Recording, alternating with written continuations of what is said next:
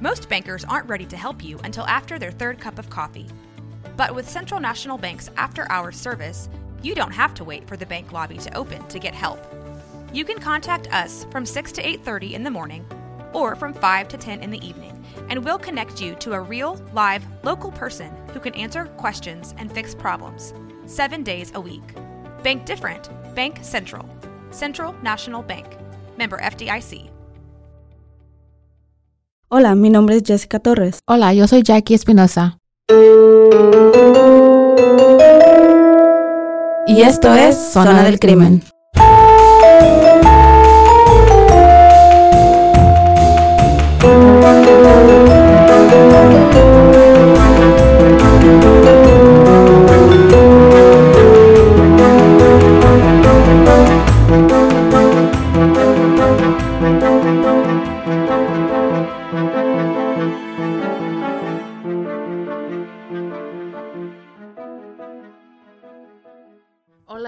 Bienvenidos a otro episodio de Zona del Crimen. Yo soy Jackie Espinosa. Y yo soy Jessica Torres. ¿Cómo has estado? Muy bien. Igual. Un poco enferma. Sí, poco enferma. igual de enferma. Mi cuerpo me odia Jackie. Ya hemos aclarado que tienes un Sistema sistema, inmunológico de una anciana. Y todavía creo que son más fuertes, güey. que Creo el que hasta van a durar más que, más que uno. Me da miedo, güey. Tómate tus vitaminas, güey. Necesito. ¿Sabes que esa parte de mí de que no, yo no necesito vitaminas? Hoy le toca a Jessica traer nuestro un nuevo caso. ¿De qué se trata hoy tu caso, Jessica? El caso de hoy les- que les voy a traer se trata de la primera mujer transexual o transgénero, disculpen mi ignorancia, ¿ok? Ah, de España, que Mm. fue un, una bomba esta mujer, fue en los años noventas. Y me parece que de hecho viene un poco al caso, ya ves que yo no sé cuándo me enganché, que gracias Nos enganchamos. nos enganchamos, que gracias a Dios ya acabó la Casa de los Famosos hace una semana. Bueno, no solo, no tan solo nosotras, todo México, Todo México. está, todos los que hablan español, güey. Bueno, Literally. Nunca me suscribí, dije no voy, no voy a caer en la mercadotecnia. y no me suscribí, pero lo miraba por medio de. Si te suscribiste. A VIX. Ajá. Yeah. Y no pasaste la cuenta, güey. Que no. It's free, puñetas. No es no. Yes, it is. Some Para- shows are free. Para ver, some shows, pero Ajá. para ver la casa de los famosos sí tenías que pagar. Oh, sí, como Bueno, X. no sé cuánto. Entonces, ya ves que muchas personas, de hecho, pensaron hasta la misma Wendy, para los que no sepan lo que están hablando, viven abajo de una piedra, no sé. este, aunque no lo siguieras, o sea, todo el mundo sabe lo que estaba pasando, que Wendy es una mujer transexual, Trans. transgénero, y fue de que no tenía muchas posibilidades de ganar porque la sociedad en México, o sea, no estaba preparada para algo así, y que nada, gana, ganó, y se lo merece, la verdad. Yo, güey, yo estaba moco suelto. Me too. me La too. verdad que sí, estaba moco suelto ese día. Ya, porque, I think porque, um, obvio, es una persona, güey, que cae bien. Sí, tiene Like, si mucha te gracia. cae mal Wendy, eso es, Eres tú. eres tú. tú eres el problema, you know? o sea, tiene mucha gracia. Sí, tiene mucha es gracia. muy chistosa y tiene mucha gracia. Y I think que cuando ganó ella, uno supo, like, que es historia, güey. Porque ganó Sí. en, un, en un país que todavía tiene mucho machismo, Mucha transfobia. mucho, ajá, y muchas personas como ella, que son de transgénero, todavía son asesinadas, todavía son, Hay like, muchos. so toda- es, ya, so it's like, ella no lo sabe o a lo mejor ya que salió se dio cuenta de que Se es tan está dando grande, cuenta apenas, como que todavía no le cae bien el 20 de que esto realmente es un paso en su comunidad, este, muy, muy grande. Y no solamente para su comunidad, yo creo que como sociedad, este, fue un paso muy grande. Ya. Sí necesitaban mucho todavía como trabajar en eso. Escuchaba yo entrevistas de personas ya, o sea, digamos, que son de la otra generación, o sea, más grandes, y que decían el típico, ay, es que ese maricón es bien chistoso. Ujú. O sea, todavía usando palabras discriminatorias. Y creo que también se tiene que dejar eso de que es que son de otra generación. Debemos de dejar de excusarlos y enseñarles sin hacerlos sentir menos, simplemente, o tontos, simplemente no a así. educarnos Ay, abuela, ya no se dice así. Sí, de que era más educarlos, ayudarlos para hacerles entender que es muy insensible a veces las maneras en las que se expresan y pueden decir las cosas. Aunque no lo hagan con maldad a veces. Exactamente. Es, lo que te digo, es ahí está la, la diferencia. Cuando lo usan para realmente, bueno, ninguna de las dos es bueno, pero sí, sí entienden. Es muy diferente porque es nada más algo que ellos se expresan porque es de la única manera que lo conocen, a que realmente conozcan el significado y el, y el damage que puede hacer. Y aún así, gracias, y aún así lo siguen haciendo. Es diferente. Ay, Jackie. ahora... la Jessica no sabe damage en español. ¡Daño! No, hombre, es que se me va la palabra, perdón. Mira, Jackie, mira, cuando te toque el tu caso, a ver, ¿quién te traduce? Google Translate. No, pero, no, así está bien. We, we got each other backs.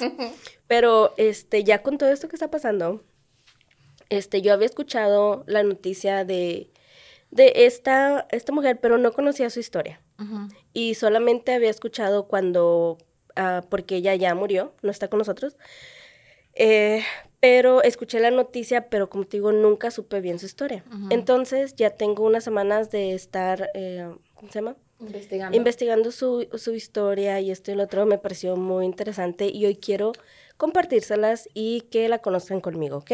Ok, esta historia se trata, se va a tratar de Cristina Ortiz Rodríguez, mejor conocida como La Veneno, que era su nombre artístico. como ¿Que no hay un niñito que, que se llama, le dicen La Veneno? En México, sí, algo así, pero no, esta es... Ah, pero ya. Es la original. Obviamente. es la original. Como les dije antes, pues esta fue la primera mujer transgénero o transexual, que saltó a la fama en España ganándose el cariño de la gente, pero que tuvo una vida llena de escándalos y misterios desde el día que fue lanzada, por decirlo así, a la televisión hasta el día de su muerte, la cual aún se considera un misterio hoy y les voy a presentar la historia. Ah, la Veneno, que es su nombre artístico, así se le conocía, nació en un pueblo muy pequeño de Andra, que queda en España, un 19 de marzo de 1964, bajo el nombre de José Antonio Rodríguez Ramírez. Él, es el, cuarto de seis hermanos. Su familia era de clase media y vivían pues muy acomodadamente, la verdad. La mayor, la mayor de sus hermanos era, se llamaba, perdón, se llama María José, le decían Pepa. Después le seguía Rafael. La tercera era la más rebeldita con su madre, María Trinidad, después él, ah, el quinto era Francisco, que le decían Paco, con quien compartía cuarto y fue su confidente y más cercano de, todos sus hermanos. Y después pues le seguía la bebé que se llamaba María Belén. Y sus padres, la señora María de Jesús y el señor María José. ¿Qué pedo con esta familia? Mm. Puros Marías. Ah, quien se dedicaba a la venta de automóviles a los que esto lo llevaba pues a tener buen ganaba muy buen dinerito la verdad y pues llevaban una vida acomodada buena. Para su madre las apariencias eran muy importantes pues sabemos que hay personas que les importa demasiado el que dirán y la madre era una de ellas. No solo tenía que ser, tenían que ser ellos los más limpios, los más educados y los que tuvieran más dinero, aparentemente, ¿verdad? Sino también siempre los más arregladitos, los más guapos y por supuesto los que tenían que tener la mejor moral y los mejores ah, valores más altos y más buenos. Esto haría que en un futuro la relación de Cristina con su mamá fuese muy difícil y tormentosa durante toda su vida. Empezando desde que él era un niño, y empezaba a mostrar comportamientos más afeminados o lo que no se considera, entre comillas, normal para un niño, él cuenta cómo a su corta edad él tomaba accesorios de su madre, ropa y pinturas. Y un día él se los, se los ponía. Are you saying él o ella? Okay. change. Okay, okay. Me, aquí voy a hacer la aclaración porque sí soy ignorante en este tema, o sea, no sé la verdad mucho, pero al principio de la historia sí me voy a referir a, a, ella como él, antes de su transición para, para que sea un poquito más fácil Okay. la historia, ¿ok? Ok. Okay. Y en un, en, un, en un principio, digo, después te voy a decir por qué. O en unas partes me voy a dirigir a, a- como con su nombre de nacimiento. De nacimiento. Por lo menos en la parte de su niñez. Ok, me quedé en que él se, se ponía las cosas de, de su mamá. Y un día, o sea, él pequeñito, se las va y se las, se las pone y se las enseña. Y pues, güey, la inocencia que representa esta edad de 5 o 6 añitos más o menos él tenía, Ay, no saben. Ajá. Este, él no entendía lo que era un rol de género en ese momento. Él solo se le hacía divertido ponérselo y le gustaba. Sin embargo, su mamá le haría entender que lo que él era estaba mal y le proporcionaba unas palizas a manera de querer corregirlo, aunque él ni siquiera entendiera por qué el del castigo. Solo tenía claro que no podía jugar de esa manera en frente de su madre. Pensaba, tal vez no le gusta compartir sus cosas. Creo que eso lo puedo entender. A veces me cuesta compartir con mis hermanos. Güey, un niño chiquito. Ay, me dio como mucha ternurita cuando estaba leyendo eso de su historia. Su mamá era muy, muy estricta y muchas veces los disciplinaba con una varita y les daba duro hasta que la varita se rompiera, no solo a él, sino también pues a sus hermanos. Cuando llegaban ya fuera con la ropa sucia o con los zapatos rotos y alguna camiseta se les rompía, ella agarraba y palos.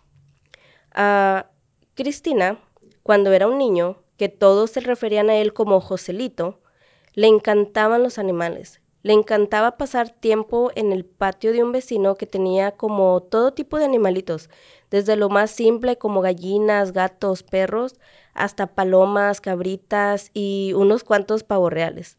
Disfrutaba mucho pasar tiempo cuidándolos. También tuvo un amigo muy cercano en su infancia que sería pues su acompañante de, de esta etapa.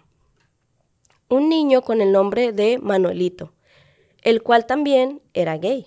Sin embargo, él tenía un poco más de libertad en ser quien era, ah, porque él lo supo desde muy temprana edad, y siempre le decía a Joselito que él iba a acabar solo porque era muy feo y un poco regordete, Que es regordete. como gordito. Ah, chubby. Ajá. Y que acabaría siendo costurera igual que su madre. O sea, eh, Manuelito, el amigo, le decía eso a, a, a Joselito, que como, era como él se sentía. Y le decía, tú no tendrás ese problema, Joselito. Tú eres muy bonito, le decía él. Y Joselito le respondía con, tú no sabes eso. Tal vez cuando crezcas te convertirás en un pavo real. Dice, esos de pequeños son pollos muy feos, pero después se transforman, ya ah, se transforman. Ya que recordemos que él pasaba pues tiempo con este tipo de animalitos y los observaba mucho. Y Manuelito solo le contestaba con, pues no sé, pero yo creo que soy un pavo regular, de los normalitos, ya sabes, de los que les cuelga el moco. de los que nos comemos nosotros en El Thanksgiving, pavo, el pavo no. como es. Güey, yo me reí tanto como con esta filosofía de dos niños de esa edad. Yeah, that's- pero es, es como tiene razón. la imaginación, yeah. güey, cómo s- ellos Su rep- lógica de ajá, ellos. representan o plasman las diferencias, güey, entre ellos. Ay, no sé, me dio mucha ternura. Ambos fueron, pues, fuertemente acosados por otros niños del pueblo durante la infancia y parte de su adolescencia. Cristina nos cuenta que cuando era pequeño su madre lo obligó a hacer la primera comunión, lo cual a él no le llamaba pero para nada la atención, de hecho no quería hacerlo. Pero un día él miró a un monaguillo, que son los niños o los ayudantes de los sacerdotes durante las misas, y miró que éste llevaba una túnica larga blanca, pero que para su mente e inocencia de niño se Ves- miraba como un Un vestido o lo más cercano que él había visto a otro niño usar un vestido sin tener problemas. Así que esto lo motivó para hacer su primera comunión y poder algún día llegar a ser un monaguillo. Y fantaseaba con la idea de poder usar lo que él pensaba que era un vestido en frente de todos y no meterse en ningún problema. Por ello, güey, la inocencia otra vez, de, de su edad, de su niño, del niño pensar esto, no sé. Me- esta historia, güey, me llenó de una ternura, te lo juro. So, ahí disculpen si me pongo sentimental. no, por favor, por si estás mocosa y luego llorando, no se te va a entender nada. Qué cruel, Jackie, qué cruel. Dije, no, por favor, ya estás mocosa. ok, bueno. Eh, ella contó esto de su, de su infancia y dice que cuando llegó el día de la comunión, jamás olvidaría ese día, tampoco su madre, porque casi lo mata a palos, porque Joselito le pidió a su amigo Manuelito que le cortara la túnica un poquito más corta. Así que se le pasó un poquito la mano y este caminó por el pasillo de la iglesia casi con una minifalda. y este sería como su primer acto de rebeldía en contra de su madre. Y de la iglesia. Y de la iglesia. la cual estaba, su madre estaba hundida en la vergüenza. También desde muy pequeño escuchaba la palabra maricón. Y aunque no entendía en realidad lo que esa cruel palabra representaba, sabía que no era algo bueno, porque se lo decían de una manera muy despectiva y con cierto coraje, en manera de burla. Su madre los justificaba a los otros niños y le decía que eran envidia, que era envidia de los otros chicos, porque él era muy guapo y ellos no, y que como hombre se defendiera de ellos. Y a él pronto le dejó de importar lo que la verdad la pensara la gente ah, de él. Él y Manuelito eran fuertemente, pues, acosados, los golpeaban todo el tiempo por esos mismos chicos del pueblo constantemente, a lo cual su madre le decía que se lo merecía. Ella siempre se avergonzó de mí, contaba Cristina, y eso me rompía cada vez más. No todos eran malos en ese pueblo, como una mujer que Cristina recordaba con mucho cariño y la cual describe como una verdadera madre que se llamaba, que se llamó, perdón, Graciela y le decían la sevillana quien le dio mucho amor y la, comprensión que su madre nunca pudo, la que le aconsejó también que se fuera y buscara su propia felicidad y se alejara de las personas que nos lastiman a veces, aunque esas personas fueran nuestra propia familia. Nunca fue muy bueno en la escuela, nunca le gustó y escapaba cada vez que se podía, cuando él era un niño, así que ni siquiera terminó la primaria. Tanto que ella era considerada como una analfabeta, o sea que no sabía leer ni escribir y a muy duras penas solo escribía su nombre, muy, muy chueco. su vida en su pueblo y con su madre, arriba de todo esto, pues no era nada fácil. Y a los 13 años de edad se va de su casa junto con una de sus hermanas, la que era más rebeldita, que era Trini.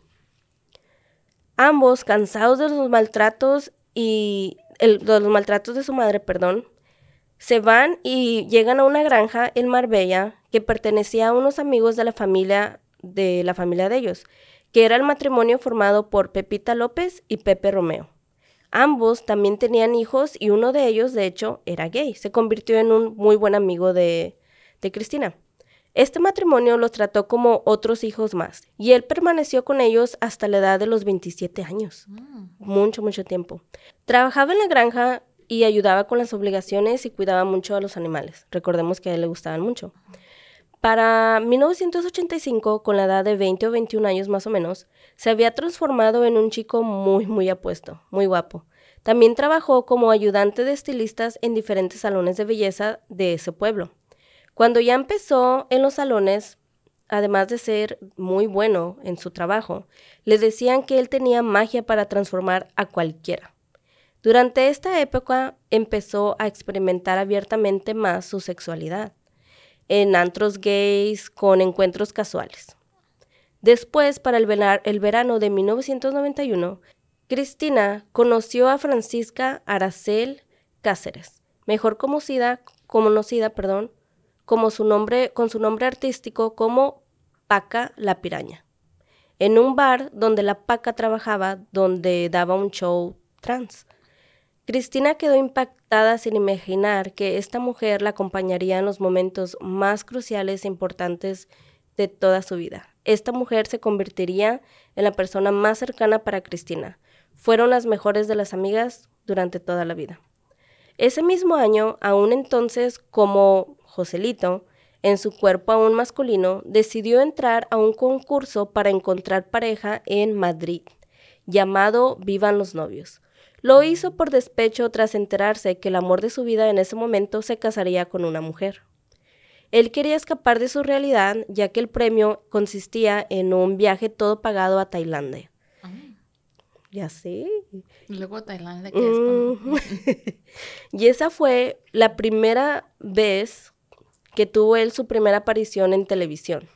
Ganó el concurso con otra chica, ¿verdad? Y los dos se fueron a hacer este viaje. Este viaje cambiaría completamente su vida. Ahí él fue a un show y observó a una mujer despampanante y hermosa. Nunca había visto una mujer así. Y ahí fue el momento que ella cuenta que ella se dio cuenta completamente que había encontrado esa parte de él que gritaba por salir y siempre la había tenido que reprimir. Así que en 1992, con 29 años, se mudó a Madrid para empezar su transición. Esto no le fue pero para nada fácil. Ella empezó a, a tomar hormonas, pero eso era solamente pues el comienzo de su proceso. Tuvo que trabajar mucho en diferentes lugares, pero el dinero no le alcanzaba. Debido a las hormonas, pues su cuerpo obviamente empezó a cambiar y se miraba más y más femenino cada vez. En este momento, Joselito, todavía en su, en su cuerpo de hombre, trabajaba en un hospital cuidando a los ancianos dándoles de comer. Sin embargo, fue despedido y discriminado debido a su apariencia física, porque residentes del hospital se quejaban de él. Y esto es algo que pasa muchísimo, muchísimo. Todavía. Yo digo, ¿verdad? todavía. En los asilos todavía viven los... No solamente en los asilos, simplemente sabemos que en Latinoamérica realmente sí son muy discriminados. Y no les dan trabajo, güey, simplemente así. Y esto fue lo que lo llevó a tener que entrar a la prostitución, que es lo que pasa también mucho, mucho con muchos, con muchas mujeres trans, desgraciadamente. Y pues lo tuvo que hacer para sobrevivir. Empezó en un lugar muy famoso de Madrid, conocido por ser el punto de trabajo de las sexoservidoras. Se llama el Parque del Oeste. Tenía fama de ser un lugar peligroso. Ahí mismo fue donde ella se reencuentra con la Paca, su amiga quien la ayudó en todo momento y la que también le dio su apodo, de hecho, de la veneno, porque ella decía que era muy tóxica con sus parejas, que hacía daño. todas tenemos un poco de la veneno en nosotras. Todas, un poquito. y pues de donde Joselito deja de ser José Antonio y nace Cristina. Ella se pone el nombre Cristina, pero el apodo se lo dio su la que era su mejor amiga. Los primeros años trabajando como sexo servidora no fueron pero para nada fácil, porque la competencia era mucha y había pues mujeres prostitutas muy hermosas y también pues muy procesadas. Ah, o sea que ya se habían operado, tenían varias operaciones y la verdad pues se miraban muy bien. Como decimos en México, ¿verdad? Que a veces dicen que hasta en los perros hay diferentes razas. o sea, todas somos lo mismo, pero había unas que se procesaban bastante y se veían muy, muy bien. y esto pues obviamente hacía que ellos tuvieran más clientes y que ganaran pues mucho más dinero de lo que en ese momento Cristina ganaba. En ese momento él no tenía ningún tipo de operaciones, solamente las hormonas. Pero esto no lo detuvo. Su, su mejor amiga, la Paca, le dijo que no se sintiera mal, porque él se sentía menos. Porque decía, es que yo no, mira, yo no tengo, mira que ella tiene unos melones, yo tengo aceitunas. y ella le decía, ¿y eso qué? Tú no tienes que dejar, si tienes dos aceitunas, tú trabaja tus dos aceitunas. A todos les gustan los melones. Exactamente. O sea, ella le da, siempre le dio para arriba, para arriba. Y así que nuestra amiga Cristina, pues se puso las pilas y dijo, ¿sabes qué? Pues sí tienes razón. Y a pesar de que pues no tenía operaciones, ella empezó a llamar mucho la atención porque él, ella, perdón, se hacía sus atuendos, que eran disfraces muy llamativos y la verdad muy morbosos. Y pues eso les gustaba a los clientes, como de, haz cuenta, se ponía sus disfraces de colegiala o de monja, de maestra, Cosas así que pues eran morbosas, que eran fantasías de los hombres y llamaba la atención. Era como su cosa de ella y empezó a tener mucho, mucha popularidad entre los clientes, la verdad. Para cuando Cristina logra operarse, es cuando su vida realmente daría un giro de 360 grados, güey. Porque en 1996 la periodista Faela Sainz le hace su primera entrevista porque ella buscaba una nota que fuera diferente y se le ocurrió ir a este parque. Con mucho miedo porque ella sabía que era peligroso y que de hecho estaba prohibidísimo que alguien se acercara ahí que no fuera como un cliente. O sea, de, volada ya ves como muchas mujeres tienen su territorio. Es su territorio y ahí no te metes como cualquier otro barrio, ¿me entiendes? So, si eras mujer por nacimiento no podías entrar. Si no, si no te dedicabas, por ejemplo, si cuando ella llegó ahí no se le hicieron nada fácil.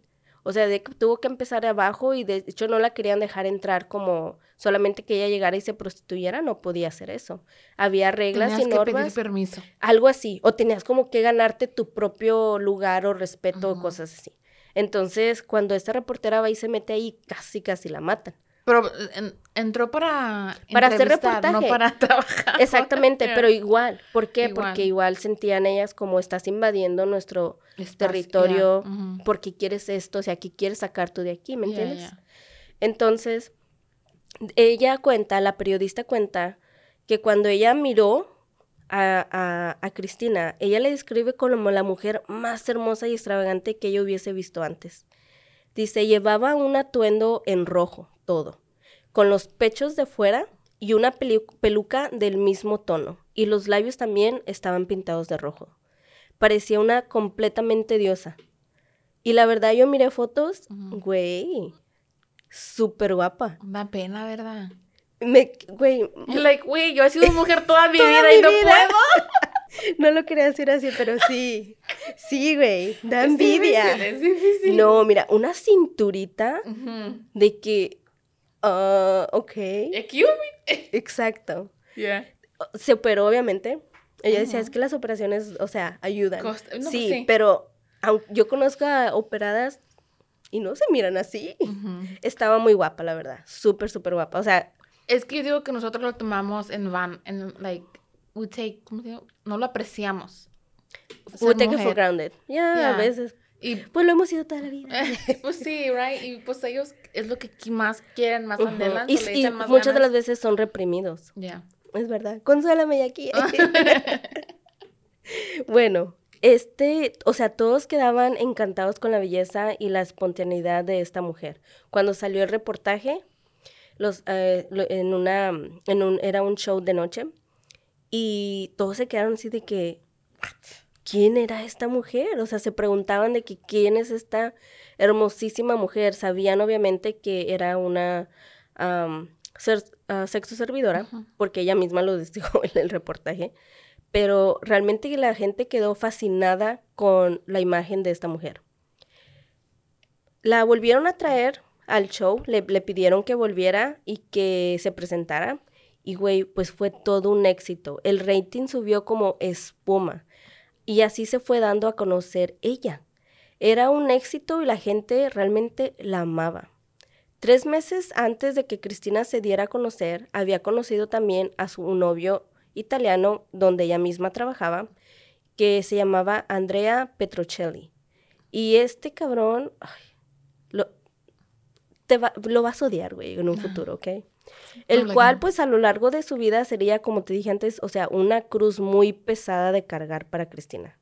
Cristina contó su vida en la televisión y dijo estar muy nerviosa de que su familia, especialmente su madre, la mirara salir en televisión, ya que ella no la conocía como Cristina y que la última vez que, la había visto, que, que, perdón, que ella había visto a su madre, había sido hace tres años atrás como, todavía como Josecito y que tenía un poquito como de, miedo. Cuando ella, ya que la traen otra vez a televisión, le empiezan a preguntar cosas, quién eres, de dónde vienes, bla, bla, bla, y ella pues contó esto. Por alguna razón, güey, la televisora pensó que sería una súper buena idea y aparte un rating de, cállate, hacer un reencuentro mm. en televisión de la mamá, los papás de ella con, con, con Cristina. Invitaron a los papás de Cristina y ahí su madre contó que lo reconoció, de hecho, desde el primer momento que lo miró en la televisión. No, pues sí. En todo momento se refirió a Cristina como él y siempre lo llamó Joselito. Nunca le dijo Cristina. Cuando por fin llega al encuentro y Cristina abraza a su madre, ella le dice al oído, la mamá, a Cristina, esto que me estás haciendo no tiene perdón de Dios. Mientras Cristina pues lloraba abrazándola desconsoladamente. Y de hecho en la entrevista, tú puedes mirar como que de, la, primera entrevista que miramos de, Cristina, muy suelta, muy con mucha gracia, con, ¿cómo te diré? Como si estuviera en su, en su hábitat, o sea, ¿me entiendes? Cómoda. Muy cómoda, completamente diferente esta vez. Con su mamá. Con su mamá. Sí se miraba más, mucho más reprimida. Se reía de unas cosas y acá, pero muy, muy diferente. Porque su mamá de veras en esa entrevista no se cansó de decir, es que cómo va a ser esto. Es que ahora yo no, ¿por qué está así? O sea, realmente poniéndola para abajo todo, todo el tiempo. And now, a word from our sponsors.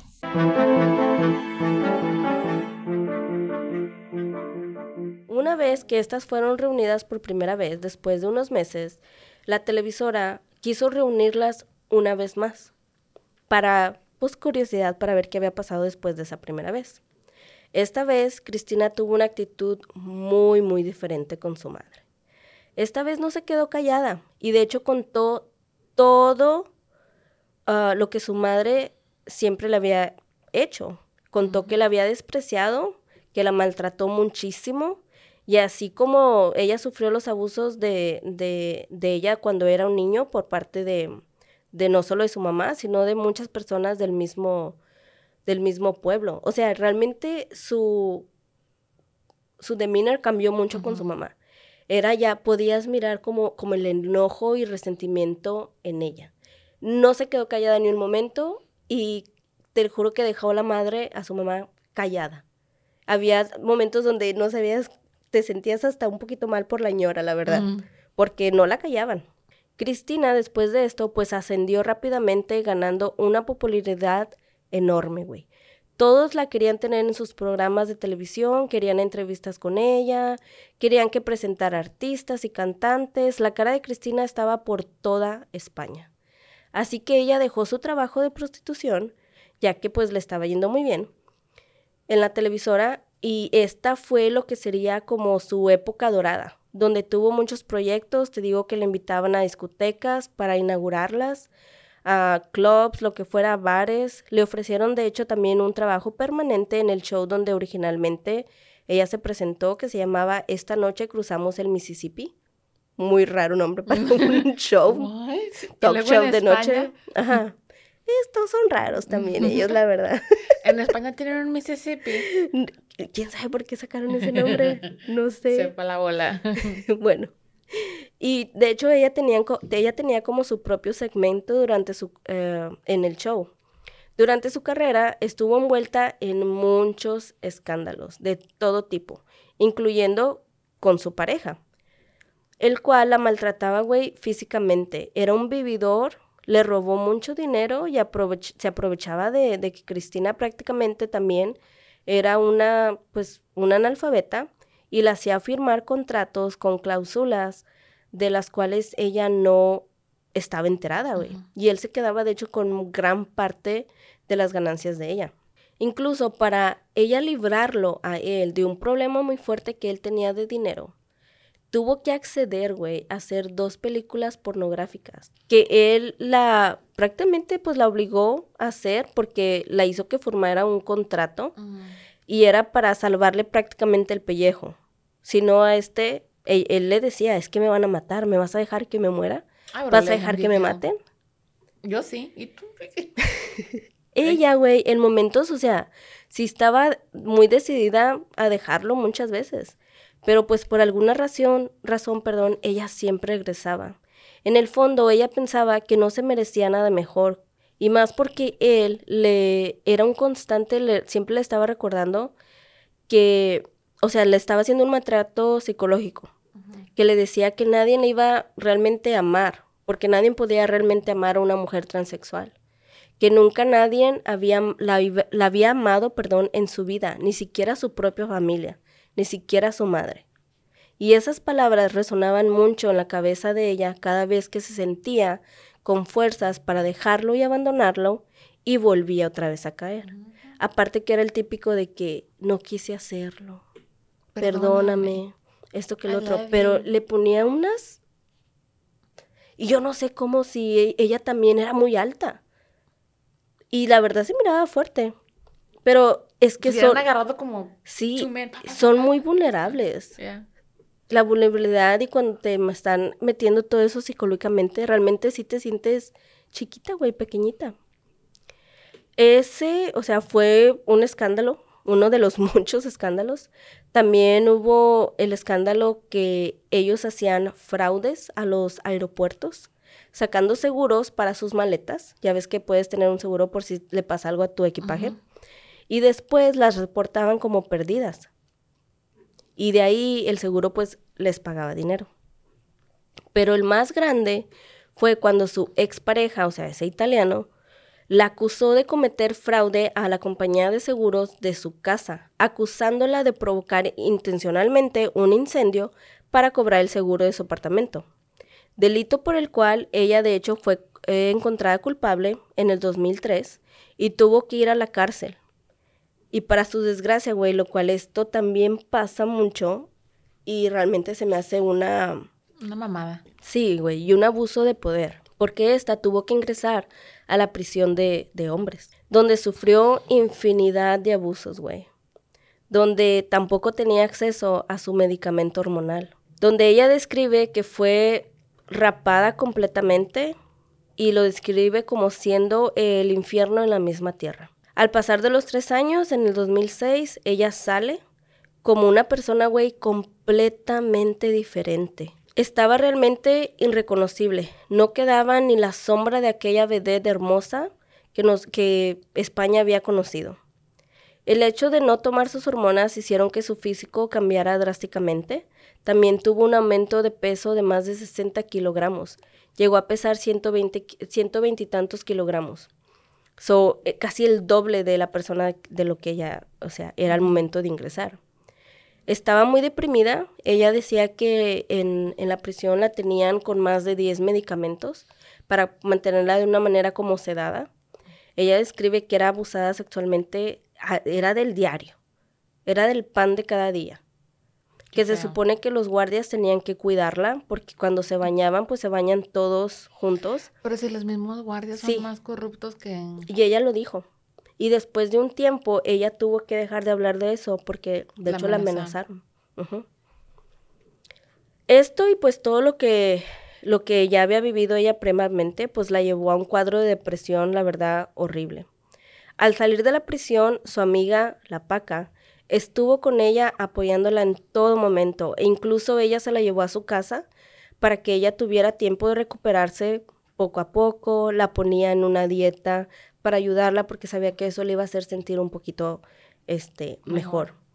Es aquí cuando llega a su vida también la periodista Valeria Vargas, que la buscó principalmente porque era fan de Cristina y terminó por siendo también una de las personas más cercanas a ella. Valeria le contó que la admiraba desde siempre y que le encantaría escribir sus memorias.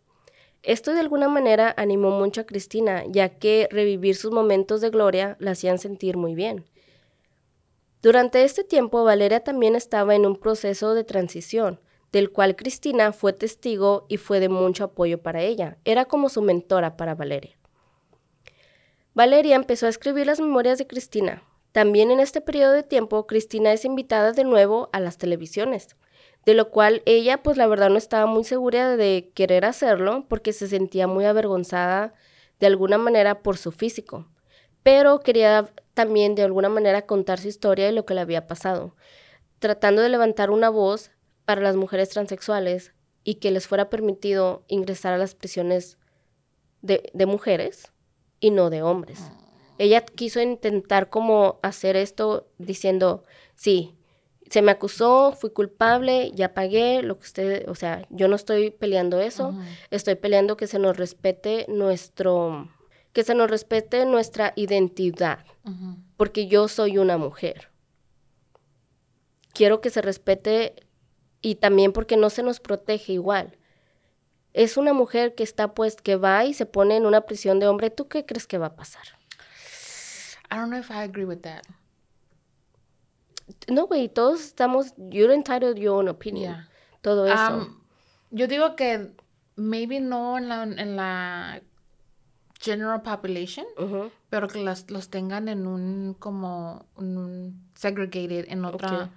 Que hubiera como una, una sección específica para ajá, para mujeres para gente vulnerable porque it's just va a ser como muy a slippery slope como para que un hombre que todavía tenga su, Su parte su masculina parte masculina en una prisión de mujeres puede ser contraproducente. puede ser bueno mames ahí encerrados Sí, pues es que es lo mismo, güey, también yeah. con los hombres, ¿me entiendes? I know pero you, uh, men and men no se pueden embarazar Sí.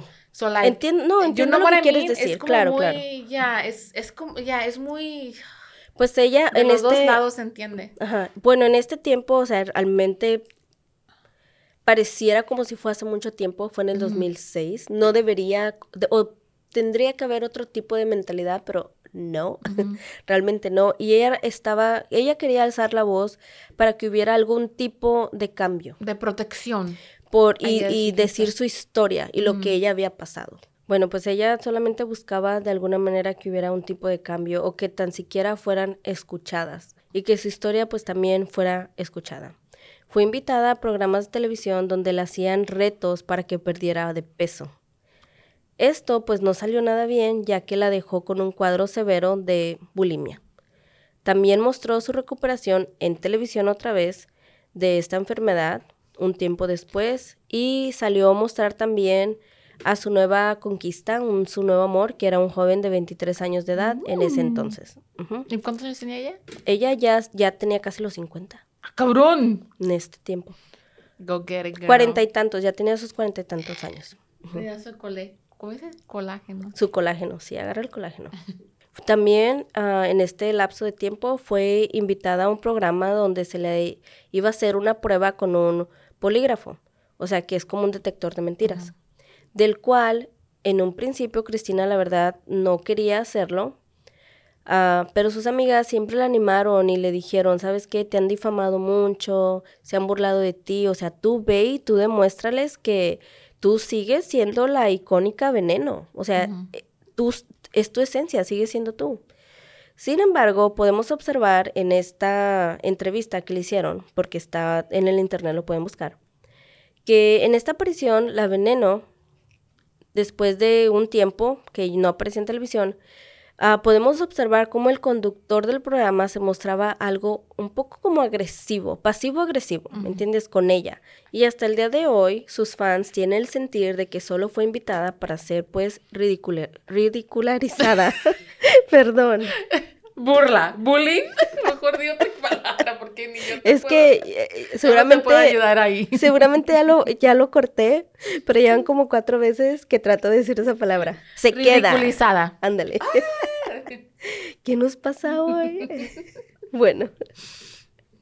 Ya cuando le hicieron tomar ah, una prueba del, poli- del polígrafo y, de, y que salió que estaba diciendo, según muchas mentiras, desde ese momento Cristina fue tachada como una mentirosa, como una exagerada y que simplemente vivía en un mundo de fantasías que ella solita pues se había inventado.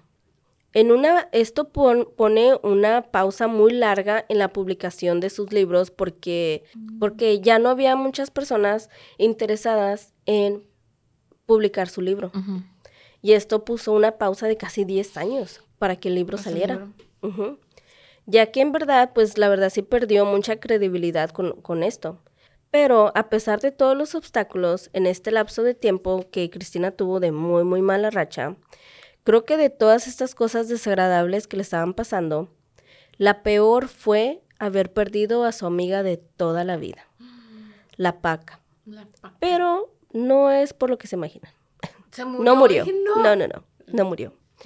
Fue porque Cristina, en un momento de, no sé, de locura, de querer hacer como noticia o algo, se presenta en un programa de televisión y hizo declaraciones muy fuertes Contra. en contra de su amiga, a la cual a la paca le rompió el corazón completamente. Y a consecuencia de esto, ella, la paca, le cerró las puertas no solo de su casa, sino completamente de su vida. Cristina trató de regresar y ella simplemente la rechazó, le dolió en el alma. La acusó de que la había robado y cosas así, habló cosas muy fuertes de, de su amiga y la amiga en otro en otra ciudad. Sido la única. Literal, güey, estuvo ahí toda la vida, estuvo ahí para sus operaciones, cuando su- sus familias la rechazaron, estuvo ahí para ella cuando entró a la cárcel, cuando salió de la cárcel, se la llevó a su casa. Mm. Realmente siempre estuvo ahí. Es la amiga que todos queremos tener. Finalmente, después de años, en el 2016, ella pudo hacer público su libro con sus memorias, al cual ella llamó, digo, ni puta ni santa. Era como ella se describía. Del cual la Paca, su amiga, no fue mencionada en ningún lugar más que creo que una o dos veces. Esta sería lo que marcaría su gran regreso, y lo fue, ya que el libro contaba, con- contaba todas sus vivencias íntimas, sexuales, con personas muy importantes del medio. Y aunque no reveló sus nombres, puso cada uno de sus iniciales. So ya sabemos quién. Más o menos. El libro se vendió como pan caliente, güey, y al parecer era todo un éxito. Esto le debería de haber dado un nuevo comienzo a Cristina. Parecía que todo iba bien, ¿verdad? Pero al pasar más o menos como un, un mes más o menos de la publicación de su libro, un 9 de noviembre de ese mismo año del 2016, se dio a conocer la repentina noticia de la muerte de Cristina dejando a todo mundo en shock y con muchas preguntas, pero nada de respuestas. Pasó que unos días antes Cristina había sido ingresada al hospital por un accidente doméstico. Cristina fue encontrada en su apartamento con un golpe muy fuerte en la cabeza y casi desangrada, lo que le provocó entrar en una coma y las causas de su muerte eran muy, muy sospechosas. Sin embargo, hubo demasiadas irregularidades perdón. Y también porque hubo demasiadas irregularidades en la investigación. Tuvieron que hacerse varias autopsias porque la familia lo pidió porque no confiaban. Y el cuerpo de Cristina lamentablemente estuvo por más de un mes, casi los dos meses, lo que es en la morgue. No se hicieron las pruebas de perito correspondientes. Cristina presentaba múltiples ah, golpes en todo, en todo su cuerpo. Y después de una segunda autopsia se determinó que la causa de muerte fue el golpe en la cabeza que le causó un traumatismo ah, craneocefálico, perdón, Ah, y que eso fue le provocó el coma y usualmente y después la muerte. En el apartamento se encontró sangre por todos lados, güey. En el baño, donde supuestamente pasó el accidente, que ella estaba bañando y se cayó y golpe- se golpeó en la cabeza, había sangre en todos lados. En la sala, en el sillón donde se había encontrado el cuerpo de Cristina, estaba un, un charco, literal, un charco, güey, de sangre. Ahí murió. Ujú. No murió ahí, murió en el hospital, Oh. pero se estaba desangrando ahí. El novio de esta fue cuestionado en su momento, pero nunca fue arrestado, ni siquiera por sospechas. Adem- eh, no importó que los vecinos declararan que estos dos se peleaban y se peleaban Como perros y horriblemente. gatos, yeah. Y de hecho, unos días antes, Cristina había llamado a la policía y nunca fueron a investigar tampoco. Como que simplemente ignoraron todo esto.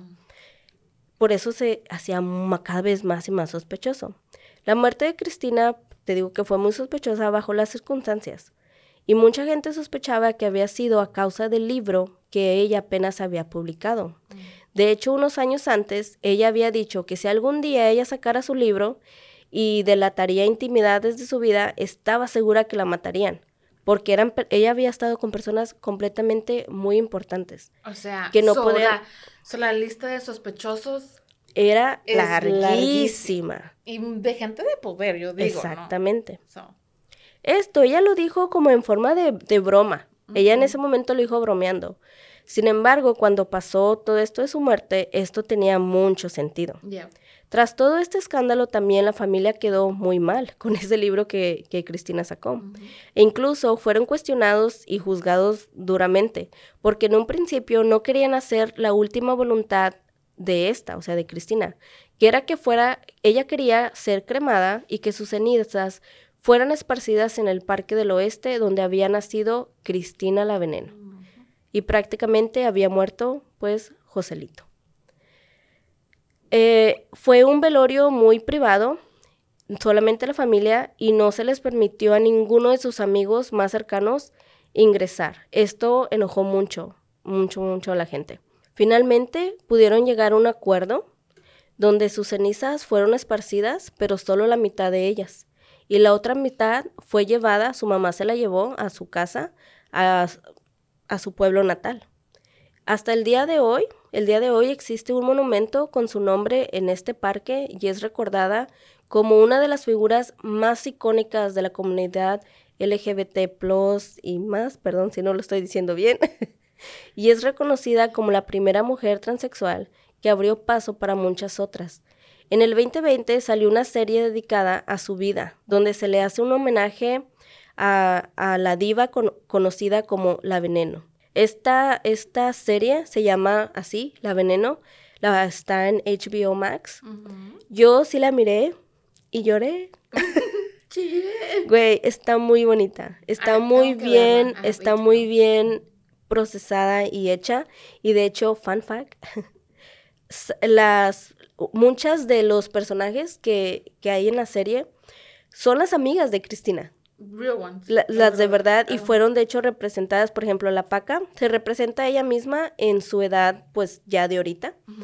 Ah, y otras actrices también, ¿verdad? Y la Paca cuenta un poquito de su experiencia cuando firmó esta serie, ella no quería hacerla de hecho, pero dice que cuando miró este, a las, a las, a las, perdón, a las artistas que eh, personificaron el papel de Cristina, ella se soltó llorando, porque dijo que era increíble el parecido con, con, con ellas y de alguna manera le ayudó a sanar un poco esa herida, porque desgraciadamente nunca pudieron hacer las paces.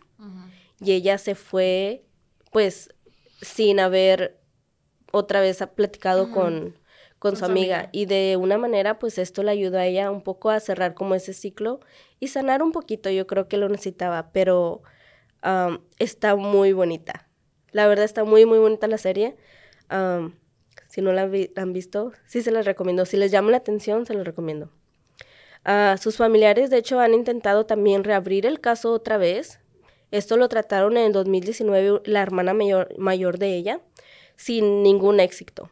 Pero fueron reconocidas las muchas irregularidades del caso y no pierden la esperanza de que el juez pueda brindarles una orden para poder esclarecer finalmente su muerte y que la icónica veneno por fin descanse en paz.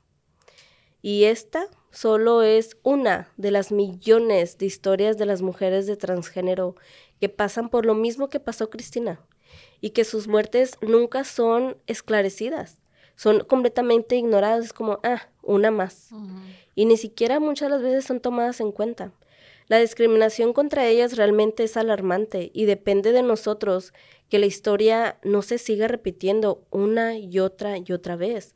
Hace poquito también yo miraba una entrevista donde es una mujer también transgénero, también este, se dedicaban a la, a la prostitución, donde ella mira, mira frente de ella cómo su amiga es asesinada. Y la policía, eso pasó en la Ciudad de México, la policía no hizo absolutamente nada. De hecho, hasta ellas metieron a varias de ellas a la cárcel porque estaban haciendo como desorden público y era de que, güey, acaban de matar a su amiga enfrente de ellas y no están siendo escuchadas. Este, no les hicieron caso. Una de ellas, hasta el día, hasta el día de hoy, ella se... Perdón, se me fue la palabra. Se dedica, ella se dedica a hacer marchas y a ser una voz muy importante para las mujeres de- ah, transgénero. Ella se plantó en medio de, de una de las, de las avenidas más importantes de la Ciudad de México, bajó el ataúd de su amiga y se plantó ahí como protesta para ser escuchadas y para que dejen de, de que las muertes de las mujeres transgénero queden impunes. O sea, esta es una historia de muchas y pasa al diario, al diario. Y la verdad, me rompe a mí el corazón, güey. Porque, ¿qué, es lo que...? No, yo no entiendo, yo no entiendo como seres humanos cuál es, exactamente, cuál es nuestro problema. Son seres humanos. Su identidad a ti, ¿en qué te afecta? I think que tiene que ver, I think que tiene que ver más con los hombres. No sé, yo pienso que es más como algo cultura y como sociedad. Porque como te repito, o sea, eh, si no han visto esta serie o quieren ir a YouTube y mirar este, entrevistas de ella y cómo era su vida de ella, específicamente yo estoy hablando de, de Cristina, ah, se los recomiendo. Está muy, muy bonita. Y esta fue la historia de Cristina, se las quise compartir. Ah, esto que está pasando con Wendy, que ganó y todo eso, esperemos que sea un paso en la dirección correcta para que, quitarnos todas estas mamadas, todas estas cosas de como sociedad que tenemos.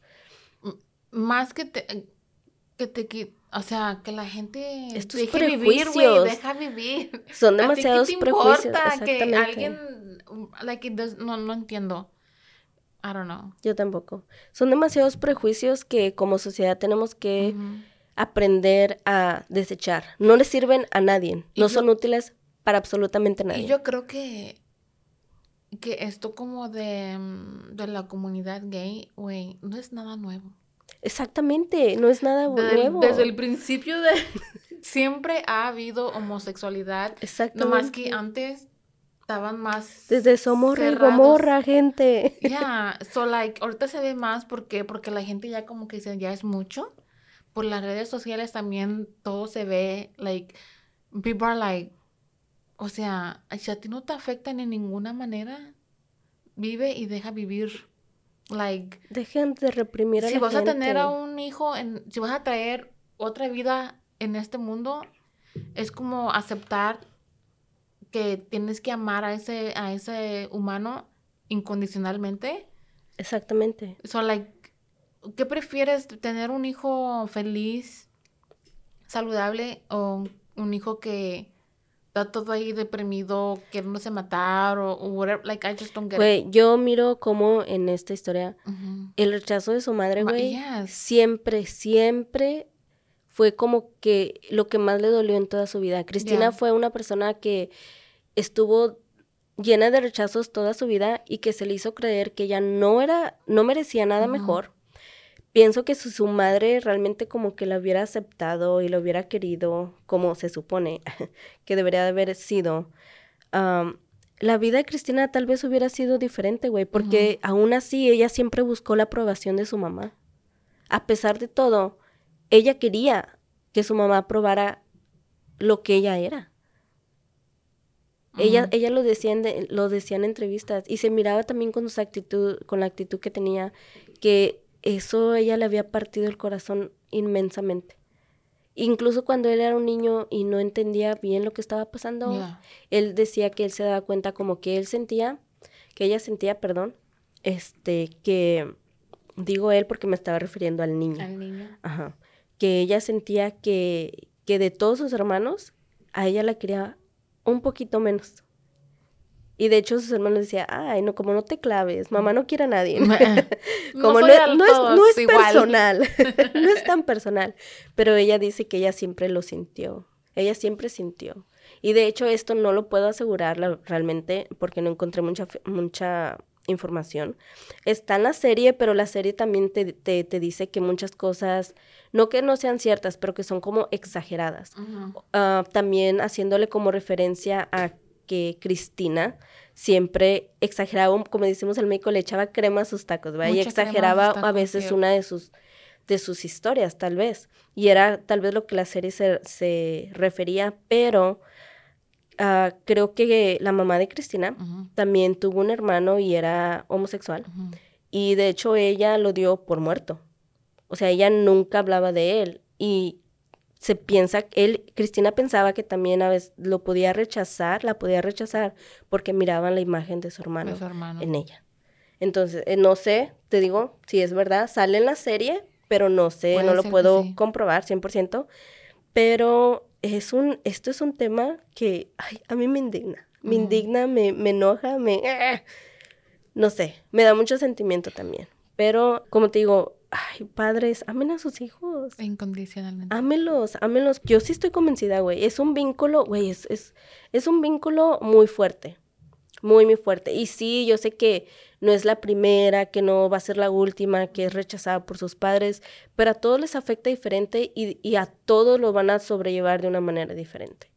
Y como te digo, ella siempre tuvo como, siento yo, ya cuando miré la serie y reportajes y todo eso, como que de alguna manera ella siempre sí buscaba la aprobación, no solo de su mamá, güey, sino de la gente, de las personas que estaban alrededor de ella. Yeah. Quería darles como, o sea, la hacía sentir bien, ¿me entiendes?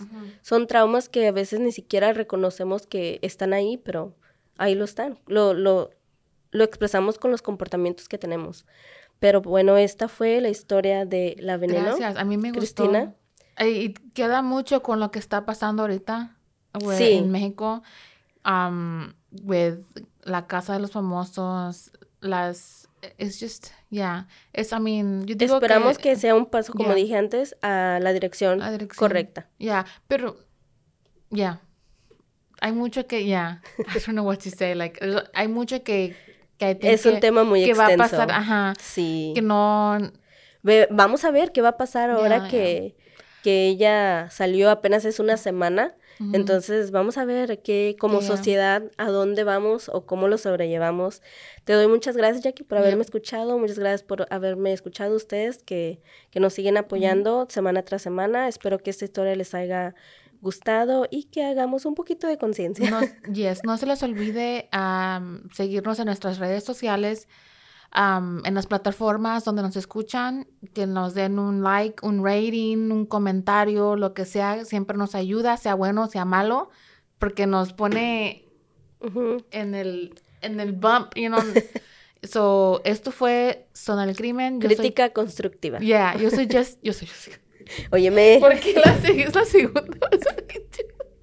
cuando empezamos también tuvimos que grabar otra vez porque dijo mi nombre. Yo soy Jackie Espinosa. y yo soy Esca Torres. Que tengan un buen día. Hasta Ad- la próxima. Adiós.